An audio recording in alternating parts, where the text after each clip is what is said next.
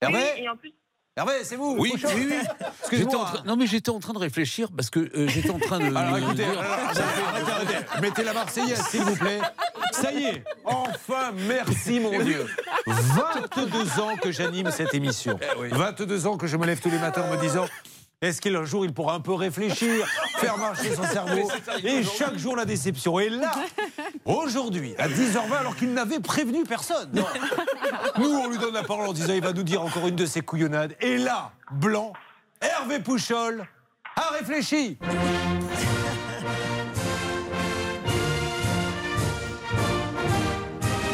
Alors, maintenant, là où ça risque d'être un peu déceptif, c'est que nous allons lui demander le fruit de sa réflexion. J'étais en train de calculer le nombre de fois qu'on avait eu ce monsieur.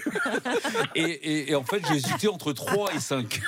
Et donc, euh, forcément, comme j'hésitais et vous me parliez, ça faisait beaucoup de choses dans mon cerveau.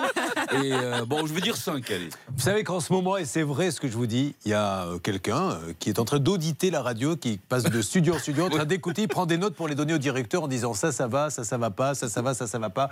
C'est pas un rapport qu'il va donner tout à l'heure à 13h à notre directeur, c'est une encyclopédie universaliste.